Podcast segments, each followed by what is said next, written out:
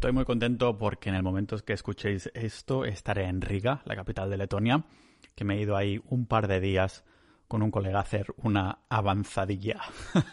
una avanzadilla es eso que hacen los, los militares, que se avanzan un poco al grupo para ver qué tal es la situación ahí y demás, ¿no? De cómo se comporta el enemigo y todo.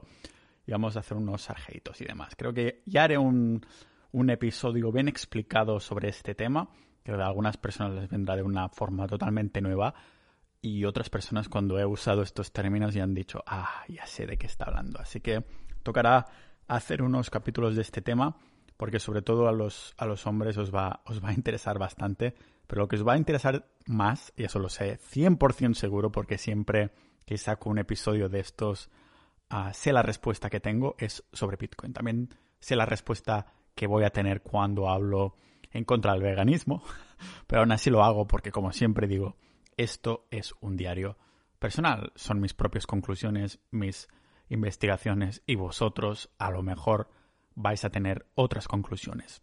Y ya está, no pasa absolutamente nada. Ya sabéis cuál es mi conclusión en Bitcoin. Sabéis que lo tengo todo, todo mi patrimonio, toda mi jubilación, todo mi futuro económico está en Bitcoin. Y estos días, estos episodios, lógicamente los tengo que hacer casi el mismo día donde tengo pensado publicarlo, porque si lo hubiera grabado con antelación una semana diría, ¡buah!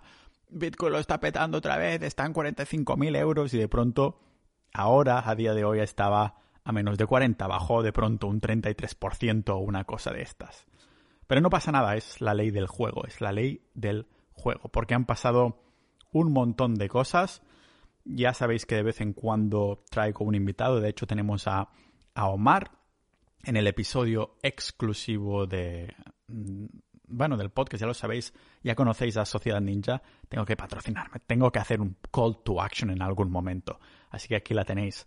Si queréis ah, episodios recurrentes con Omar, que es un experto de Bitcoin, los tenemos en privado en los episodios exclusivos que hay, en Sociedad Ninja, sociedad.ninja, la comunidad del podcast, que es una manera de de apoyar mi contenido, apoyar también los que vienen, porque lógicamente se llevan una parte de, los episodios ah, exclusivos y también tenemos ahí una comunidad de multipotenciales uh, para hablar de todos los temas que, toco en el podcast y salen debates muy chulos y hay gente ahí con un nivelazo de cada una de estas temáticas que, que te deja bastante, bastante flipando. Lo que deja flipando también, y qué bien lo hilo, siempre lo estoy hilando súper bien, es Bitcoin esto deja bastante flipante también. Y ya sabéis que, que mi idea de Bitcoin podría estarme callado durante años y seguiría con la misma estrategia, ¿no? Podría decir, no hay nada más que decir, ya lo he dicho todo, ya he hecho episodios, pero la verdad es que me gusta también de vez en cuando ver las novedades, el drama también, de vez en cuando con los memes y estas cosas, pero sobre todo las novedades que me reafirman de, de alguna manera que, que Bitcoin tiene futuro y son a pasos de caracol. La verdad, bueno, podrían ser a pasos de caracol, pero bueno, no, hacen pasos los caracoles, se van deslizando poco a poco y van dejando ahí un rastro. Y creo que eso es exactamente lo que está haciendo Bitcoin también. Hice un episodio no hace mucho hablando sobre. Bueno, también invité a Lunaticoin que se vino aquí creo que era un episodio que hablamos sobre la aceptación de Bitcoin en El Salvador, o ese fue el de Tesla, no sé, pero sé que hice un episodio conforme El Salvador adoptaba Bitcoin y esto ya es oficial. Se han visto vídeos por internet en el que se ven los vendedores de Starbucks, de, de distintos comercios, en el que aceptan los pagos con Bitcoin y ya es una moneda más en este sentido. Y de hecho, el propio Estado de El Salvador ha sido el primero en adquirir Bitcoin. Ha adquirido creo que 200 adquirió primero y ahora ha adquirido 400 Bitcoin a nombre, a nombre de Estado, del Estado, ¿vale? Y eso es la primera vez en la historia que, pasa. hace gracia porque esta nueva cartera de esta wallet uh, de El Salvador podría costar a Western Union como 400 millones al año, según la CNBC, ¿no? Y eso es bueno, porque cogen cierta, cierta independencia. También es verdad que he visto en, en otros medios informativos como una narrativa de que en verdad hay muchísima gente en El Salvador que no quiere a Bitcoin, no quiere el Bitcoin. Pero si miráis de cerca estas fotos, son cuatro gatos. Hay como cuatro personas y las fotos se hacen como muy de cerca para que parezca una masa enorme. Pero si miras en el fondo no hay nadie más. Entonces se ve realmente la realidad, que hay personas que no quieren ese Bitcoin en El Salvador, pero son, se pueden contar con dos manos, literalmente, a lo mejor con los pies incluso. No, no creo que ni que necesites los pies. En, esa, en esas fotos de distintos sitios que he visto había literalmente cuatro gatos. Así que a, esto va El Salvador, ¿no? A, ser la primera nación, el primer estado en comprar y mantener Bitcoin con esa compra de 200 y que después han pasado a, hacer, ser 400. Y además, incluso las las aplicaciones móviles de Android y creo que también de la App Store en El Salvador, en la sección de finanzas, en el top 6, son todo aplicaciones Bitcoin. Hay, por ejemplo, Chivo Wallet, el Binance, uh, Bitcoin Beach Wallet, Bitcoin Wallet, uh, Bitrefill, uh, Strike, incluso encontramos PayPal es la número 7, o sea, todo lo que hay en finanzas en El Salvador, en la aplicación móvil, ahí en la en el Google Play o así, todo son wallets de Bitcoin. Y incluso el, banco más grande de todo El Salvador, en, en, este ranking de aplicaciones más descargadas y usadas, es el número 8, incluso. O sea que todo lo de antes es Bitcoin. Te da que pensar, ¿no? Dices, ostras, ¿no decían que la gente estaba en contra del Bitcoin? Pues la verdad no lo tengo tan claro después de, ver que todas estas aplicaciones no, Ah, sean a, bueno, a favor de uso del Bitcoin, ¿no? Porque aunque acepten dólares estadounidenses desde siempre y ahora el Bitcoin, no estás obligado a, Bitcoin, ¿no? Pero en el hecho de que ahora de pronto hay estas aplicaciones descargadas te da que ver, en, nos enseña que hay como la gente va a preferir en este sentido de usar esta a Bitcoin en vez de el dólar estadounidense, al menos por ahora, a lo mejor es el auge pero ya es un muy buen indicador de lo que puede pasar a un estado que decide adoptar el, Bitcoin. Y a modo, yo creo que nos sirve a modo de experimentación, ¿no? De a ver como un estado más pequeño cómo le va usando el Bitcoin, si es una maldita liada, si la gente termina usándolo. De momento vemos que sí con esto de las aplicaciones y demás. Pero hay otros países que se han sumado, se han sumado al, al carro. Por ejemplo, hemos visto como Panamá ha introducido como una... No es una ley aún, es como una, una propuesta para reconocer a Bitcoin como un método global de pago para cualquier ciudadano o, operador comercial que no esté prohibido como un sistema legal ¿no? en la República de, de Panamá. Esto ha sido oficial de hace nada y seguramente Ah, estoy especulando lógicamente, pero seguramente iban ahí inspirados por, por lo que han visto en El Salvador. Y que vamos a ver, como yo siempre digo, que esos estados que decían adoptar Bitcoin o en tempranas edades, para decirlo así, en tempranos tiempos, como ahora, de forma, no sé cómo decirlos, estos que son, que deciden adoptarlo, los early adopters, los que adoptan desde el principio, van a jugar ya con ventaja para atraer riquezas que están metidas en criptomonedas, que están metidas en Bitcoin y demás. Además, es también importante señalar al menos que no están aceptando simplemente cualquier criptomoneda o las criptomonedas, están aceptando Bitcoin y ya está, ¿vale? Ah, por eso es el primero con más capitalización, por eso hay una confianza en Bitcoin que a lo mejor no te va a subir un 100% de un día para otro, pero tampoco te va a bajar un 100% de un día para otro, ¿vale?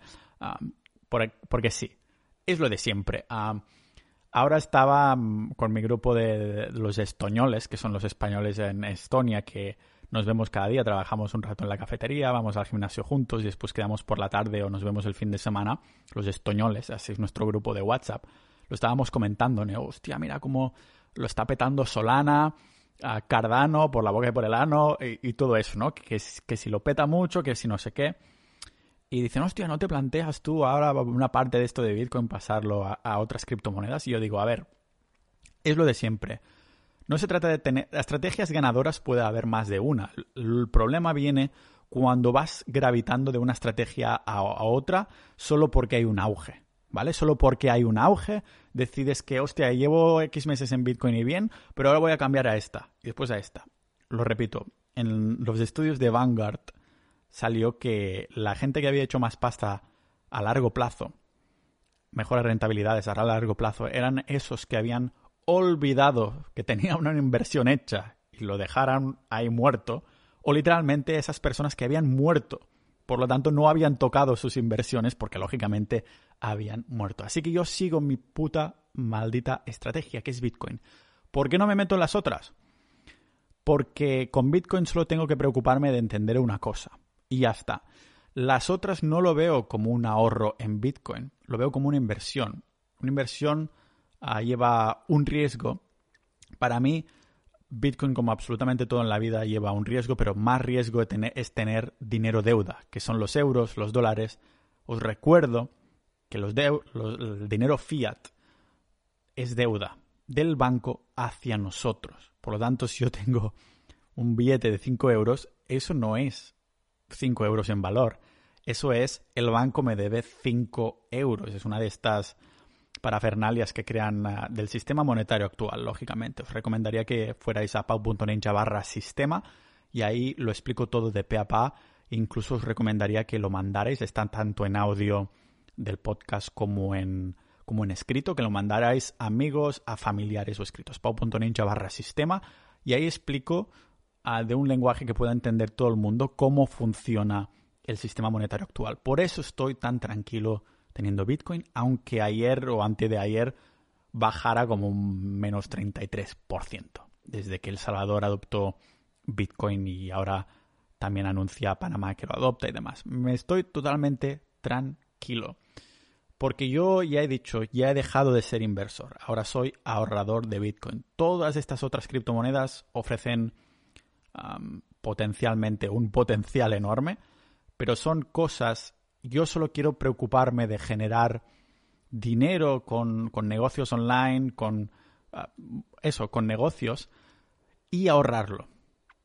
O invertirlo en el propio negocio, utilizar dinero deuda, fiat, como es el euro o el dólar, en hacer crecer estos negocios, reinvertirlo en el negocio. Eso creo que da más que un 50% en una maldita criptomoneda, ¿vale? Puede dar mucho más, también hay más riesgo, también es más divertido y también te hace sentir más vivo que no simplemente ver un maldito gráfico ir para arriba o para abajo, ¿vale? Ah, prefiero hacer esto.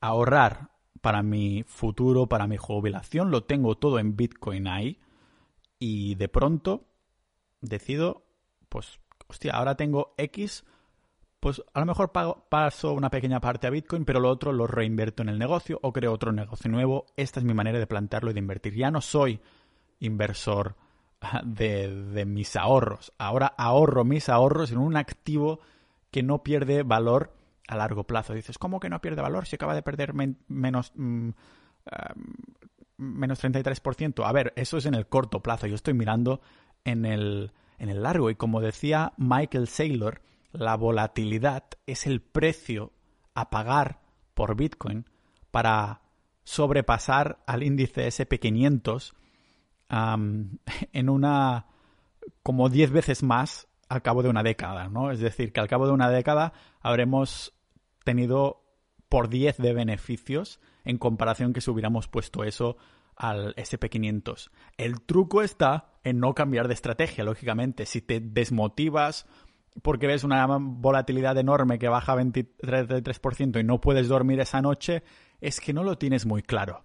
Y entonces yo diría, mira, si aún no sé por qué me pongo nervioso cuando baja tanto de un día para otro, tal vez no estoy entendiendo de qué es Bitcoin, de qué va esto. Y entonces yo simplemente no lo pondría en Bitcoin si no me deja dormir tranquilo. Yo creo que estoy durmiendo tranquilo precisamente porque creo que sé en lo que tengo metido el dinero y como estoy tan seguro en lo que tengo metido el dinero, entonces puedo dormir tranquilo. Y sé que parece una incongruencia, porque yo soy muy conservador.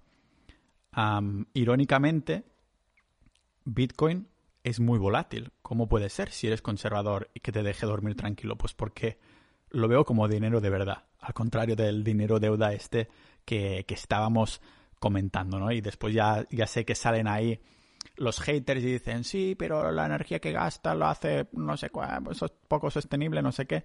Ya hemos desmentido eso más de una vez. Sabemos que más del 70% del minado de Bitcoin viene de, de energías renovables y de hecho el, el, el, banco de inversión australiano Macquarie se ha, juntado con Blockstream para explorar el minado de Bitcoin de una manera neutral en cuanto a las emisiones de, de carbono y demás, ¿vale? Y recordemos que Macquarie es una de las de los inversores más grandes en, energías renovables y las infraestructuras que tienen y maneja más de 400 billones de dólares americanos, 400 mil millones de dólares americanos, ¿vale? O sea, lo ponemos en perspectiva, vemos como por un lado los países lo van adoptando, vemos por otro lado como incluso los que manejan inversiones están cada vez más ahí que lo quieren hacer más sostenible porque ven que eso es una inversión a largo plazo y el ciudadano de a pie también lo ve como una inversión a largo plazo. De hecho, um, he visto algunos gráficos de, Glassnode en el que se veía como cada vez hay más hodlers, que recordemos que son las personas que compran Bitcoin y no venden, lo aguantan. Yo me considero un hodler porque nunca he vendido un solo Bitcoin. Y haya bajón de 33% o 50% o subida o lo que sea, no importa. Los hodlers, las personas que compran y no venden, siguen comprando, haya dip, haya bajada o no. O sea que esto no es relevante de si hay una bajada. Seguramente puede que haya más compras cuando haya bajadas, pero lo que está claro es que cada vez somos más los hodlers.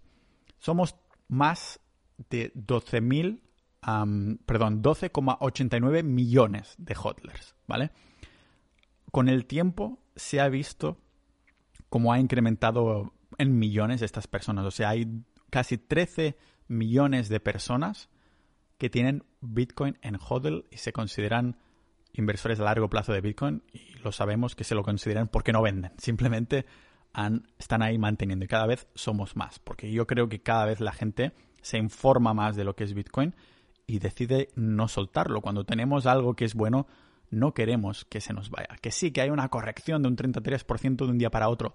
¿Y qué cojones me importa? En 2013, cuando, cuando vino una pequeña corrección de un 33%, resulta que subió después, los próximos, los próximos meses, subió un más 1200%. Recordamos que la volatilidad es parte del juego. Si el juego te pone nervioso, es que no lo entiendes. es mi manera, de, mi manera de afrontarlo en este sentido. Lo vemos una adopción en, en, todo, ¿no? En estos países, en las personas, incluso Visa, Visa de las tarjetas, Visa, está probando ahora pagos directos con Bitcoin en Brasil, ¿vale? Ah, recordemos que pagos directos con Bitcoin significa sin intermediarios. No hay intermediarios que cambie nada. Es decir, de Bitcoin a fiat a Bitcoin.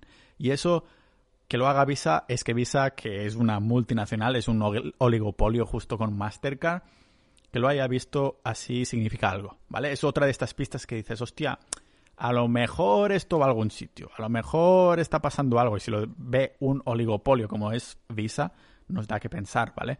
ya hemos visto que Panamá lo ha introducido, El Salvador, ah, y no nos olvidemos que incluso Ucrania acaba de pasar una, una ley de los, de los activos virtuales, ¿vale? Esta, bueno, no es una ley, más que una proposición, me parece, que, se ha votado y Basket impone una regulación en las criptomonedas y, y las reconoce como si fueran un, bien tangible, ¿no? Y esto es muy importante. En la mayoría de países el tema de las criptomonedas no son ni prohibidas ni legales ni ilegales, simplemente están en una zona gris. Es lo que pasa con Portugal. Portugal ahora mismo 0% de criptomonedas, pero porque no hay nada que las mm, que las categorice como tal. Tengo un amigo que es abogado portugués, muy buen chaval. Además, ah, sigue muchos de mis contenidos. Y me lo comentó, hice una videollamada con él, me comentó, mira, ah, esto es una zona gris porque es verdad que en Portugal no, se hay, no hay impuestos sobre las criptos, pero eso es porque el gobierno portugués es tan vago como el de España.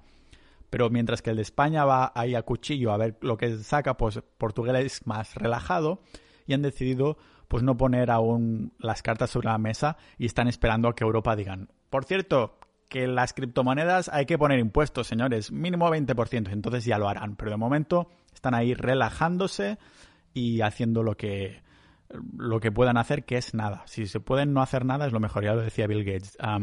si quiero encontrar la mejor manera de, la manera más eficiente de, de hacer un trabajo, se lo voy a decir a un vago porque va a encontrar la manera más eficiente de hacerlos haciendo el mínimo esfuerzo. Y esto es exactamente lo que queremos, ¿no? Pues ahora Ucrania estaban en una situación similar a la de Portugal, a mi entender, y han dicho, oye, ah, que hay que poner un poquito de, de ley aquí, ¿no? Así que, pum, se han puesto ahí. Yo tengo la esperanza que a lo mejor Ucrania va a ver un poquito la luz. Ya sabéis que yo viví en Kiev, en la capital de Ucrania, hace un par de veranos. Y sí, me lo pasé muy bien ahí pero está el país un poco en la mierda. Kiev aún se aguanta, pero han pasado por muchísimas cosas, muchas guerras, porque siempre están entre medio de, de Rusia y el resto de Europa y han pasado por un montón de matanzas por ahí y demás. así que yo tengo la esperanza que a lo mejor que con esta bill que se ha, se ha votado en Ucrania, a lo mejor empezarán a ver la luz y van a decir, ¿sabes qué? Vamos a ponerlo mega fácil para los que tienen criptomonedas y a ver si podemos atraer inversión extranjera. Porque yo creo que la cosa tiene o va a ir por ahí. Ah, hemos visto países como ah, Suiza. Estos países tienen una visión en términos económicos que flipas. Y cuando países como España empiezan a prohibir y son más totalitarios en este sentido, intentan sacar tajada de donde pueden en criptomonedas y estas cosas, te das cuenta de que estos países son avispados, utilizan el sentido común y son ricos, son ricos por algún motivo.